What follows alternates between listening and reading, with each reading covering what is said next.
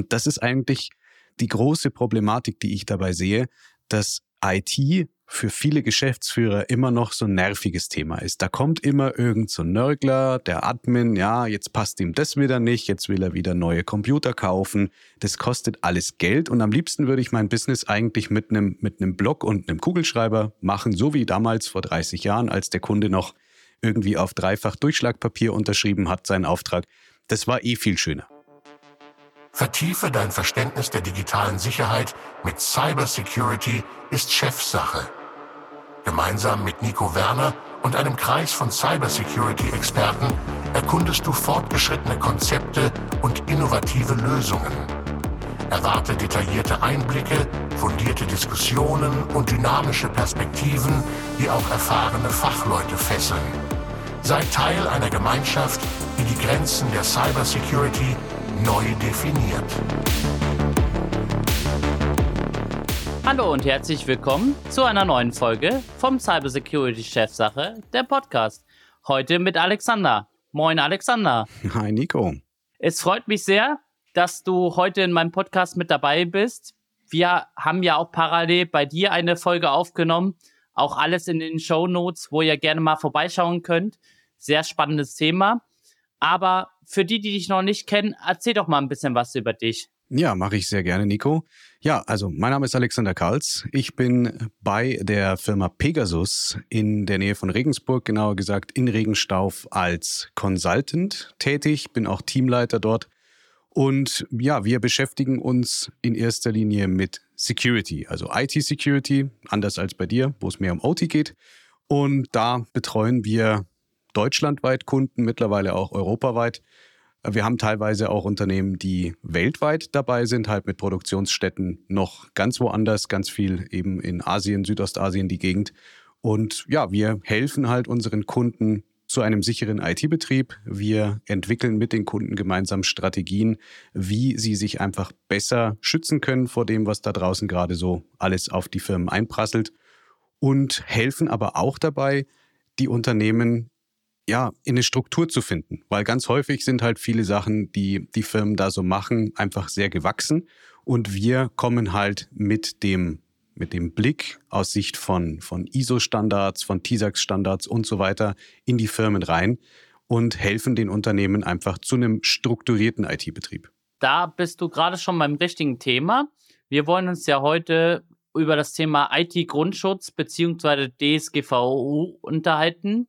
Erzähl doch mal ein bisschen was, was ist aus deiner Sicht wichtig zu wissen über das Thema IT-Grundschutz? Was ist der IT-Grundschutz? Ich glaube, da gibt es bei vielen auch in den Zuhörern noch so offene Fragen und vor allen Dingen vielleicht auch so ein bisschen deine Erfahrung mit dem IT-Grundschutz. Also der IT-Grundschutz ist natürlich ein urdeutsches Phänomen. Wenn man den BSI-Grundschutzkatalog ausdrucken würde, hat das Ding 858 Seiten. Das ist nur der Grundschutz. Und das sollte jedes Unternehmen natürlich auswendig kennen und sich auch daran halten. In der Praxis ist es aber so, dass das natürlich überhaupt nicht so gemacht wird, weil, wie gesagt, es sind gewachsene Systeme, es sind Unternehmen, die einfach über die Jahre vielleicht auch schon in mehreren Generationen einfach geführt werden. Und den Unternehmern ist es auch häufig gar nicht so richtig bewusst, was eigentlich notwendig wäre für einen sicheren IT-Betrieb. Jetzt hast du natürlich in den letzten Jahren aufgrund der vielen Cyber-Vorfälle, die da gewesen sind, Anforderungen, die in den Markt reingebracht worden sind, zum Beispiel durch die Datenschutzgrundverordnung, zum Beispiel aber auch durch die jetzt kommendes Jahr in Kraft tretende ähm, NIS 2, also 18. Oktober 24, kann sich jeder schon mal ganz dick im Kalender eintragen. Da tritt NIS 2 sehr wahrscheinlich in Kraft.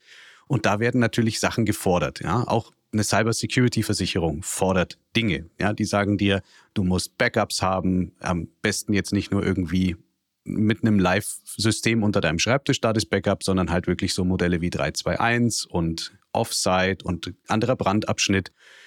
Und ja, diese Anforderungen sind halt jetzt da, aber es ist halt unglaublich schwierig und das sehen wir auch immer wieder in unseren Auditierungen, das in die Köpfe auf der einen Seite reinzukriegen, auf der anderen Seite aber auch das, ja, das notwendige Verständnis dafür aufzubauen, dass das jetzt ja nicht nur eine Maßnahme ist, die ich für den BSI mache oder die ich für die, für die Versicherung mache, sondern die mache ich ja für mich selber. Es geht ja nicht darum, irgendwelche Standards zu erfüllen, um nachher keine Strafe zu bezahlen, sondern es geht ja darum, dass ich ja den, ja, den fortlaufenden Betrieb von meiner Firma aufrechterhalte. Es geht ja letzten Endes auch um Arbeitsplätze. Ja, es geht um Existenzen. Ja, wenn jetzt mein Unternehmen morgen komplett verschlüsselt wird und dann ist irgendwann der Konkurs angemeldet, ja, dann bin ich arbeitslos. Wie soll ich denn das alles bezahlen? Wovon soll ich denn leben?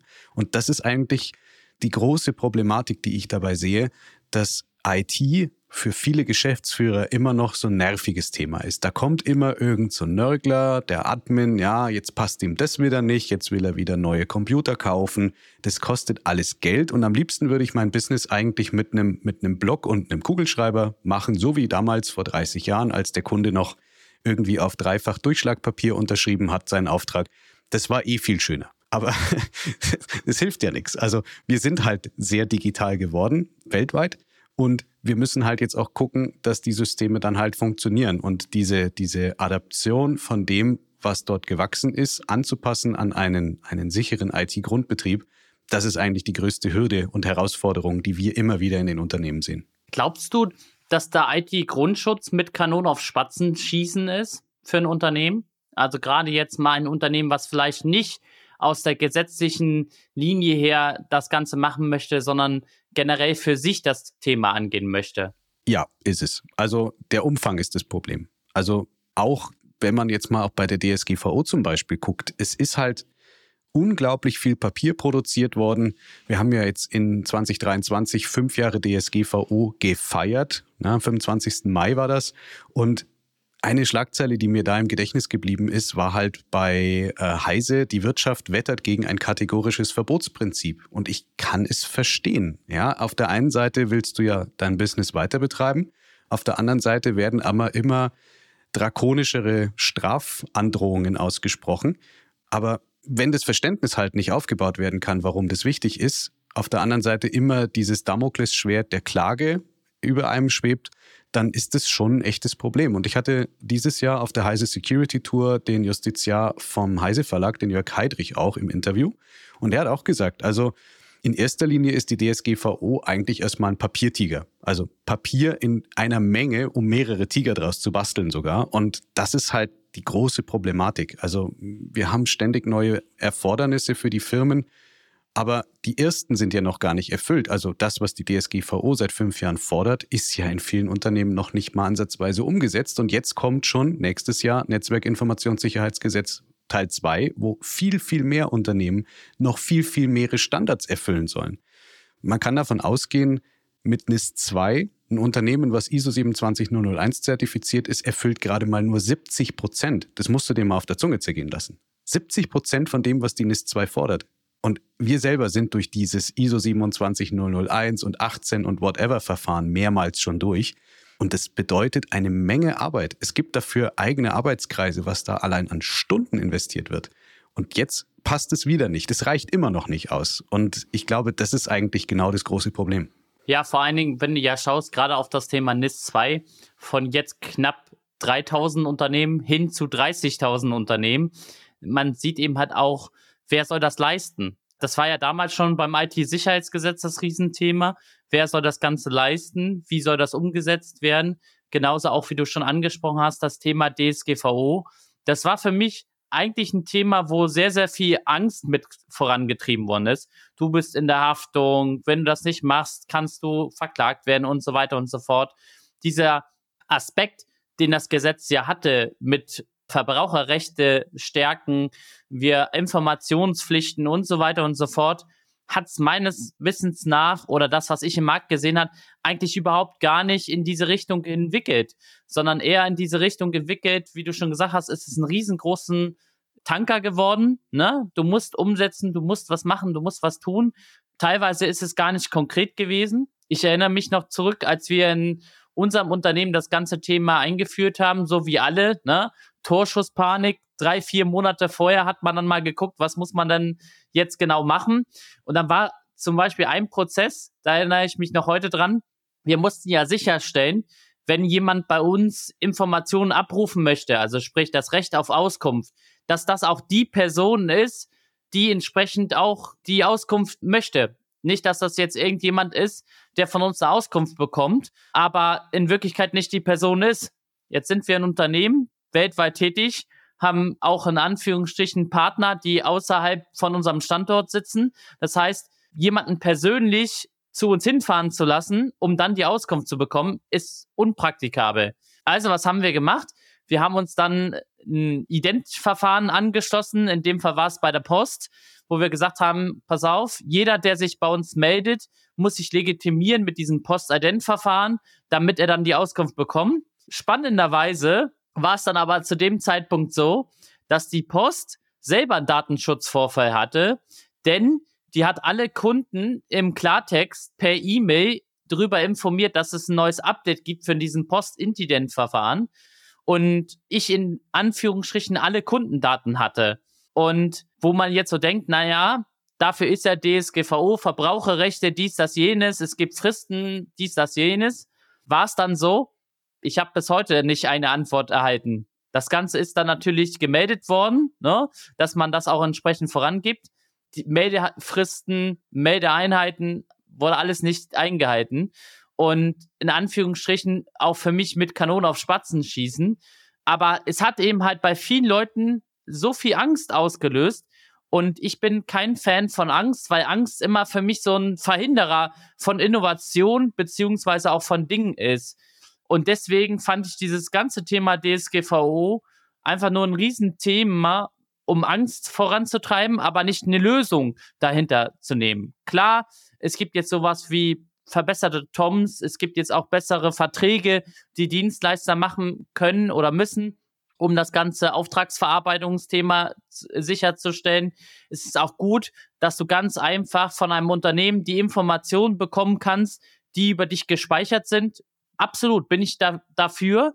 Aber ich glaube, da, wo man hin wollte, diese Verbraucherrechte gegen die großen Google, Facebook, Microsoft und Co ist absolut fehlgeschlagen. Ja, bin ich komplett bei dir. Also das Problem zieht sich ja noch weiter.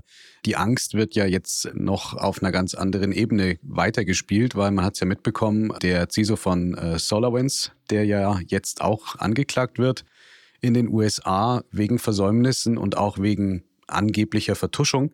Es kann nicht sein, dass der CISO der ja eigentlich die Schnittstelle zwischen der IT-Abteilung und den Geschäftsführern und Vorstand darstellt, jetzt auf einmal dann derjenige ist, der, der dafür ja, vor Gericht steht. Ich meine, klar, wenn er sich falsch verhalten hat, in einem Einzelfall kann man das durchaus machen. Ich bin auch bei Weitem nicht tief genug drin in diesem ganzen Fall, was jetzt bei SolarWinds los ist, aber als prinzipielles äh, Mittel ist es komplett falsch.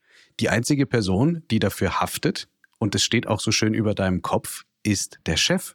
Es ist das Problem des Inhabers. Die Personen, die vorne am Ruder stehen, genau die muss ich dann letzten Endes auch zur Kasse bitten, wenn irgendwas ist, weil in unseren Auditierungen sehen wir das auch immer wieder.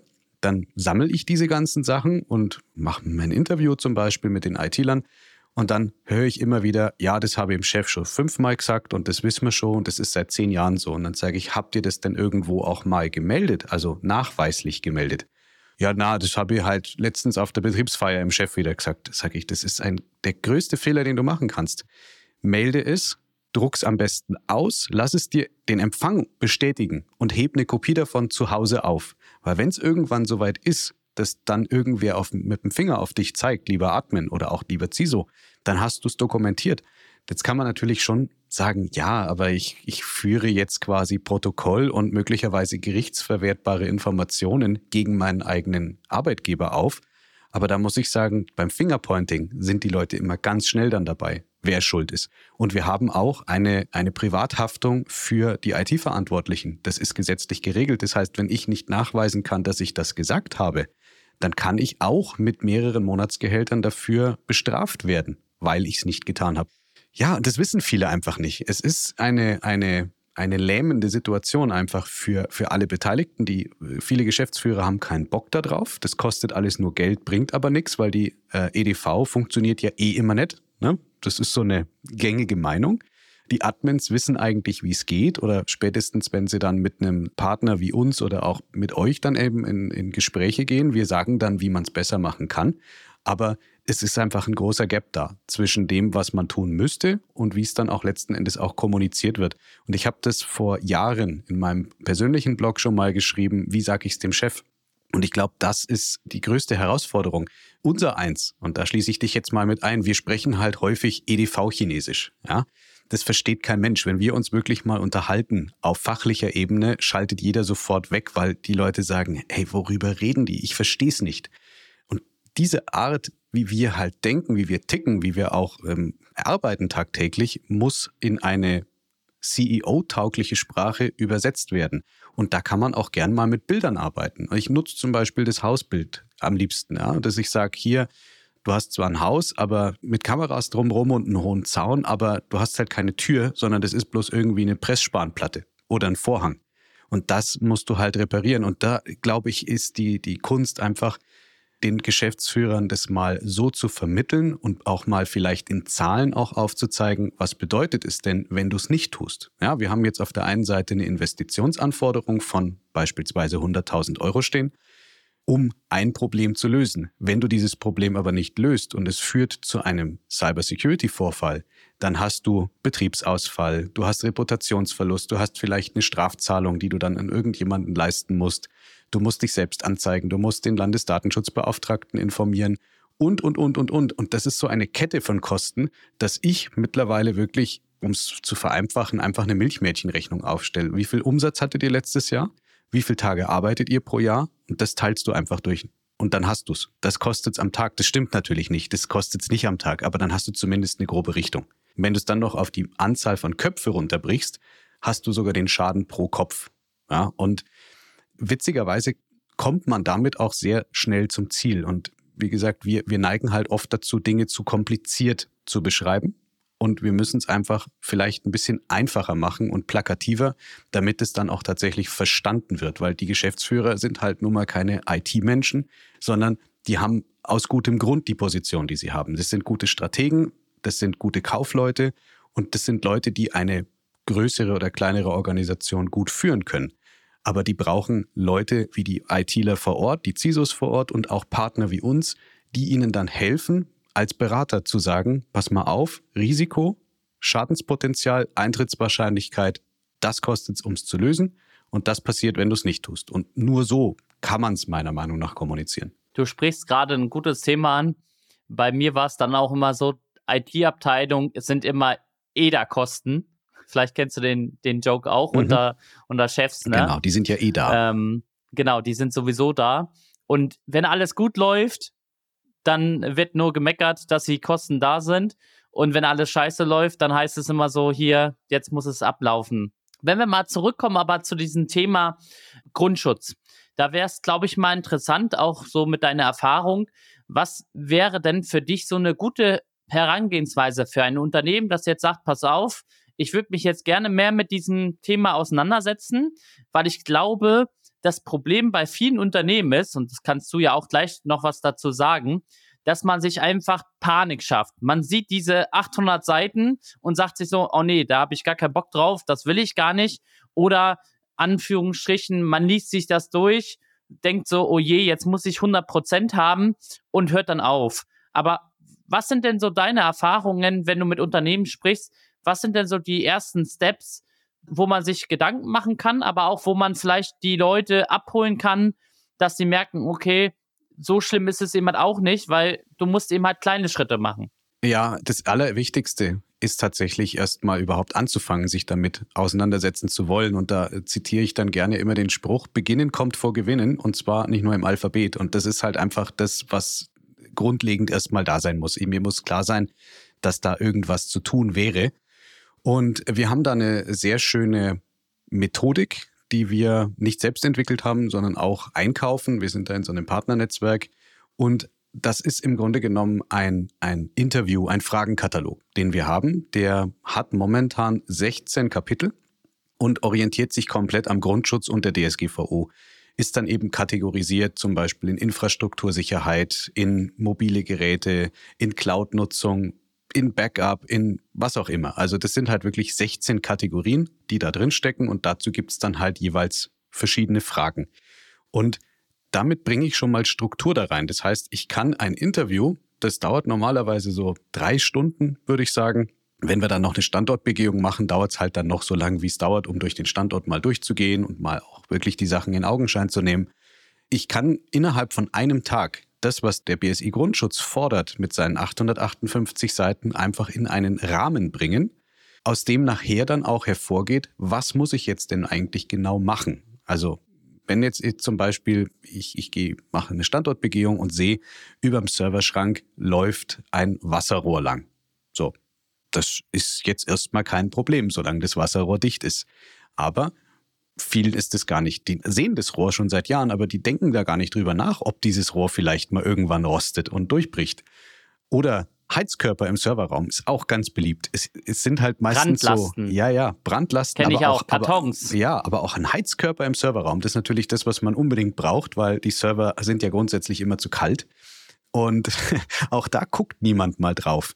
Und das sind halt solche Sachen, wenn man mit diesem Blick einfach durch die Firma geht, entdeckt man verschiedene Dinge und kann die dann einfach in eine, in eine Prioritätsmatrix bringen. Ja, und wenn ich dann feststelle, die haben kein Backup, dann hat natürlich überhaupt mal ein Backup zu haben eine höhere Priorität als zum Beispiel eine regelmäßige Sichtkontrolle von dem Wasserrohr oder das Blindmachen von dem Heizkörper im Serverraum, weil den braucht man da halt schlichtweg nicht.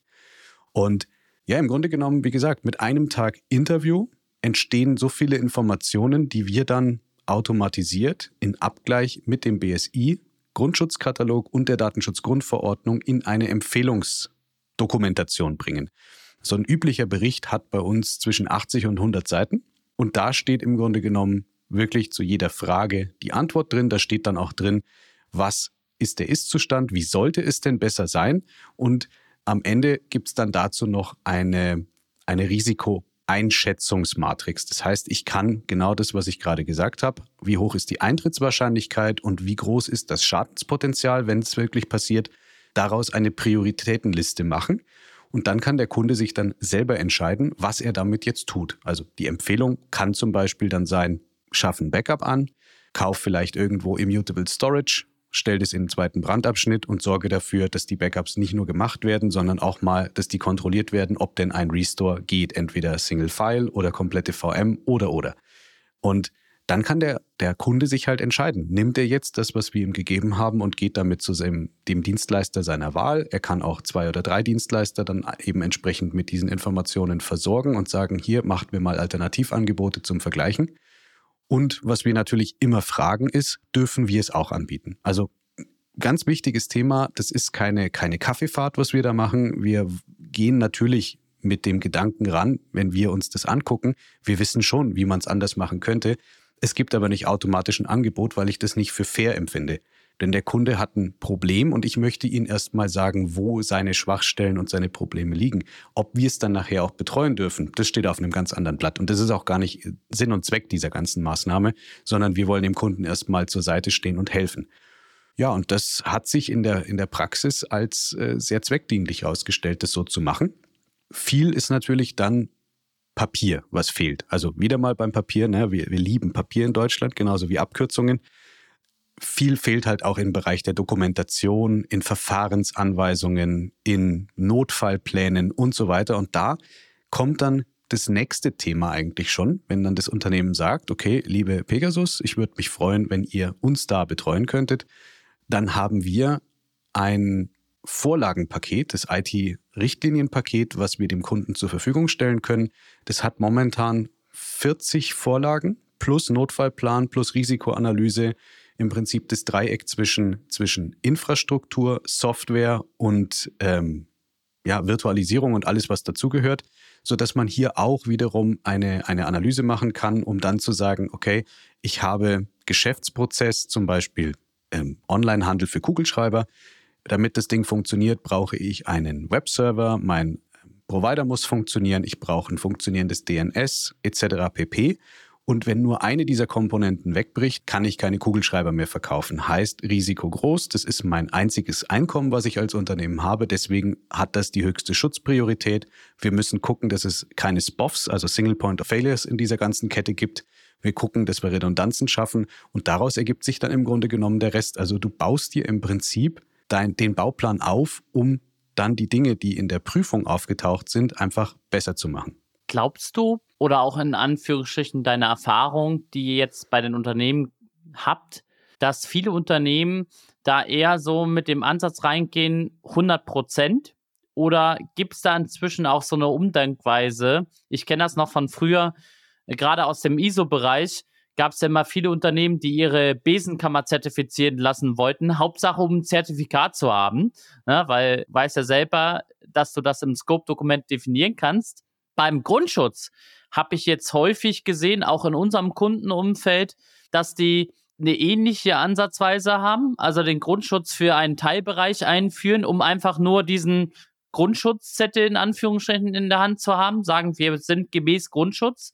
Oder siehst du da eine Umdenkweise, dass die Leute das wirklich aus Nachhaltigkeit und auch wirklich aus dem Hintergrund machen, weil sie dahinter einen Mehrwert sehen? Also es ist besser geworden, gebe ich dir aber auch recht. Es gab und gibt immer noch die Kunden, die halt den Zettel einfach nur wollen, weil den irgendwer haben will die Versicherung, wer auch immer. Das ist aber wirklich weniger geworden und ich versuche auch immer wieder zu vermitteln, dass diese ganzen Analysen, egal ob das jetzt mit unserer, mit unserer Auditierung ist oder sei es irgendein Software, die dir halt sagt, welche Schwachstellen in deiner, in deiner Netzwerk- oder IT-Infrastruktur sind, das ist erstmal alles bloß eine Zahl oder irgendeine Aussage. Du musst immer natürlich abwägen, wie groß ist denn die Wahrscheinlichkeit, dass das auch wirklich passiert? Ne? Ich habe Kunden, die werden panisch, da haben sie irgendeinen Datenbankserver, uralten SQL-Server mit einem CVE von 10, also höchster Wert. So, uh, das ist, müssen wir sofort reparieren. Da stehen aber vorher drei noch drei Perimeter-Firewalls. Auf der anderen Seite haben sie aber eine Website mit einem WordPress, wo halt CVEs von 2016 oder noch älter drauf sind. Und da kümmert man sich dann lieber mal nicht drum. Und das ist einfach, du musst halt auch einfach mal gucken, wo ist denn jetzt die Wahrscheinlichkeit größer, dass das wirklich jemand tut? Also damit er in meine interne äh, Struktur kommt, muss halt schon viele Dinge vorher passieren und vielleicht ist es ja der Webserver, der vorher dem die überhaupt die Tür aufmacht, um in mein Netz reinzukommen. Und da muss man einfach halt nach einem gesunden Menschenverstand und Augenmaß einfach abwägen. Natürlich ist es schön, wenn alles redundant ist. Klar, wäre es toll, wenn wir auch keine SPOFs haben, aber das ist jetzt erstmal nicht so wichtig mach doch lieber erstmal Backups, wenn du noch keine hast. Und guck mal, dass du vielleicht auch dein, deine Leute mitnimmst, weil gerade da eben viele Unternehmen haben das gar nicht kommuniziert. Was soll ich denn überhaupt tun, wenn dies oder das passiert? Es gibt da gar keine Verfahrensanweisungen, äh, es gibt kein IT-Handbuch, es gibt überhaupt nichts. Also schaff doch erstmal lieber da die Strukturen und guck, dass die Sachen geklärt sind, bevor du dich halt dann mit der, mit der Kirsche auf der Sahnetorte am Ende beschäftigst. Und muss man einfach wirklich nach dem, nach dem Maßgaben einfach rangehen an das Thema, weil das führt am ehesten dann auch dazu, dass die Leute das verstehen. Also es ist nicht zwingend erforderlich, 100 Prozent zu erreichen. Wie gesagt, erstmal überhaupt anzufangen, wäre schon mal der erste richtige Schritt. Und ich glaube, das ist aber auch wieder so ein menschliches Ding. Viele fangen gar nicht erst an, weil sie die Herausforderung komplett scheuen. Ja, die wollen direkt auf den Mount Everest, aber ich sag, geh halt erstmal auf den Kirchberg hoch. Reicht doch auch jetzt übergeh halt mal aus dem Haus und fang überhaupt mal an zu gehen, bevor du jetzt schon das so im Kopf zer zerredest, das ganze Thema, dass du dann sagst nach einer halben Stunde, ach, weißt was, wer will schon auf dem Mount Everest, kann ich mir bei im Internet hier, gucke ich mir eine Doku an darüber, passt schon, bleibe ich lieber sitzen. Und da ist einfach der Knackpunkt. Wir müssen die Leute mobilisieren und mal überhaupt dazu bringen, dass sie überhaupt mal anfangen. Und ganz wichtig auch, alles, was in dem Bericht steht, gilt als gemeldet. Auch für den Admin. Und das ist natürlich auch schön, weil du kriegst eine weiße Weste. Alles, was du jemals an Problemen hattest, steht, wenn es noch akut ist, in diesem Bericht drin, den die Geschäftsleitung kriegt. Und zum Beispiel auch der Datenschutzbeauftragte und wer es halt sonst noch alles sehen will. Und das ist im Prinzip der Reset für den Admin. Ab jetzt ist alles gemeldet. Alles, was neu kommt, musst du natürlich wieder melden. Aber damit kannst du dich im Prinzip freisprechen. Bundeswehrmäßig melden macht frei. Hast du auch Erfahrungen gehabt bei deinem Kunden? Ich habe auch häufig diese Diskussion IT-Grundschutz versus ISO 27001 und bei uns ja speziell noch im OT-Bereich 62443. Ähm, die kommt ja noch mit hinzu. Wo würdest du entsprechend oder wie würdest du den Kunden erklären, die Unterschiede zwischen Grundschutz und ISO 27001? Ja, die ISO ist halt ein, ein sehr theoretisches Werk natürlich äh, gerade im ISMS-Bereich werden wir auch immer, nachdem wir ja selber so standardisiert und zertifiziert sind, gefragt, habt ihr in letzter Zeit irgendwie entdeckt, äh, dass irgendwas nicht so läuft? Habt ihr mal einen Ausfalltest gemacht und so weiter?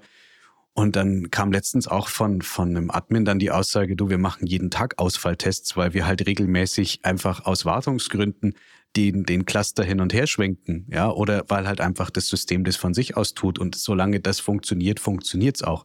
Also die ISO ist gut, aber sie ist halt auch wieder sehr standardmäßig und auch sehr theoretisch und der Grundschutz ist halt trotzdem ein bisschen mehr hands-on einfach.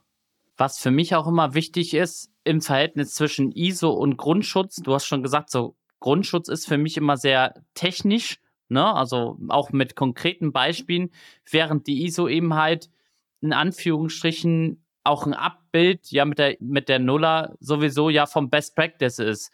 Und ich glaube, auch da muss man entsprechend die Unterschiede sehen.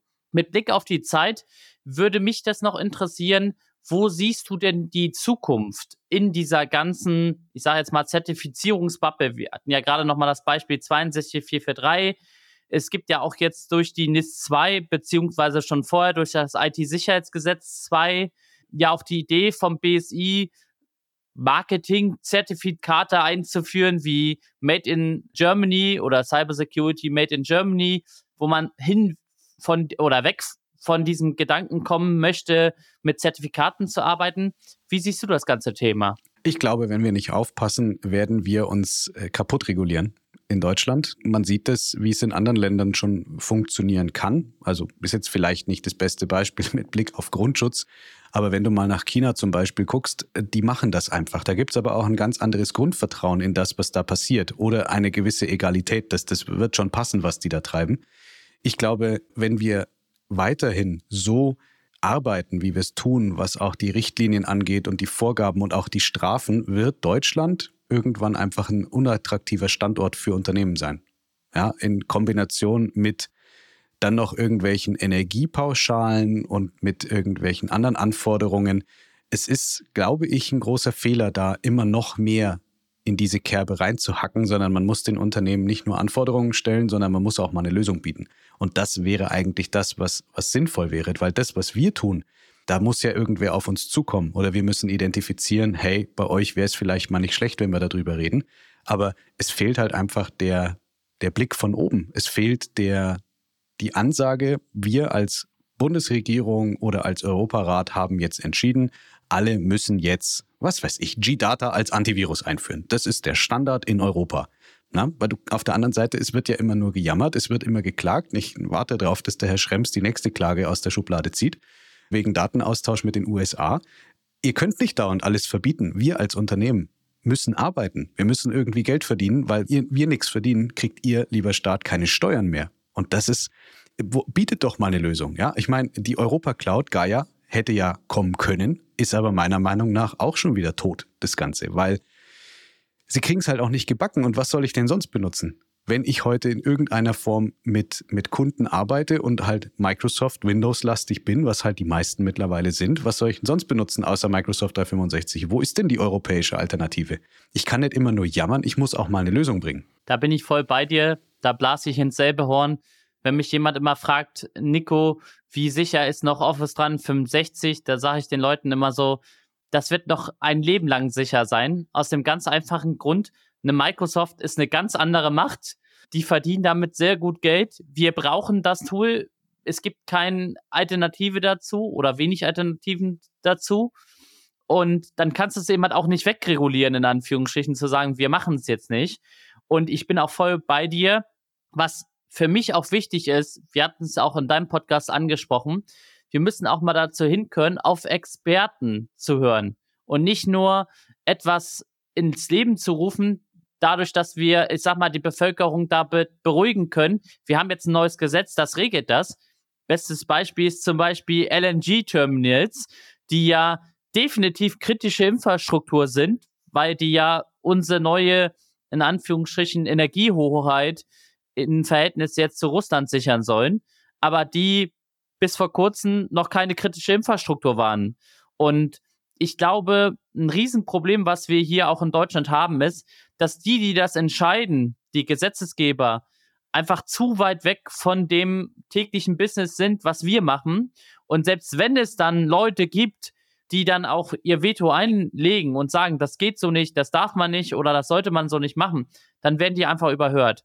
Und das zeigt eben halt so ein bisschen auch, wie sich in der Zukunft das wahrscheinlich entwickeln wird, dass es immer mehr und mehr neue Gesetze geben wird, die aber jenseits von der umsetzbar und der Realität in einem Unternehmen sind. Ja, absolut. Und wenn du zu viel dagegen redest, wirst du wegkomplementiert. Das soll ja auch schon bei BSI passiert sein, angeblich.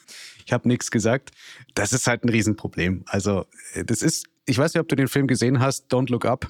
So wie da. Ne? Also jeder warnt vor diesem Killer-Meteoriten, der da kommt, oder Asteroid oder was es war. Und die Leute sagen in Medien, na nee, das passt schon. Guck da nicht hin. Das, das zieht bestimmt vorbei, bis es dann halt nicht vorbeizieht. Und äh, so ähnlich kommt mir das hier auch vor. Und es ist, es ist wirklich eine, eine traurige Nummer dazu zu schauen.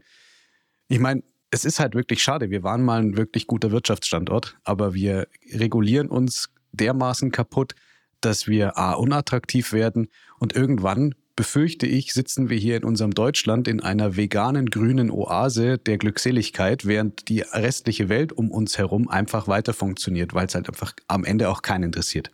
Ja, ein schönes Schlusswort. Vielen Dank, Alexander, für deine Teilnahme. Ich glaube, es war super interessant, mal zu verstehen, wie man diesen grauen Tiger entsprechend bewältigen kann. Ihr findet alle Infos zu Alexander und seinem Unternehmen, wenn ihr einfach auch mal Bock habt, so einen Test mitzumachen, in den Show Notes. Ich bedanke mich bei dir für deine heutige Teilnahme und wünsche euch alles Gute. Dankeschön. Ciao. Das war wieder eine spannende Folge von Cybersecurity ist Chefsache mit deinem Gastgeber Nico Werner. Wir hoffen, du hast neue Erkenntnisse und Anregungen mitgenommen, die deinen Arbeitsalltag in der Welt der digitalen Sicherheit bereichern. Vergiss nicht, unseren Podcast zu abonnieren, zu liken und mit deinen Freunden und Kollegen zu teilen. Bis zum nächsten Mal. Bleib sicher und vernetzt.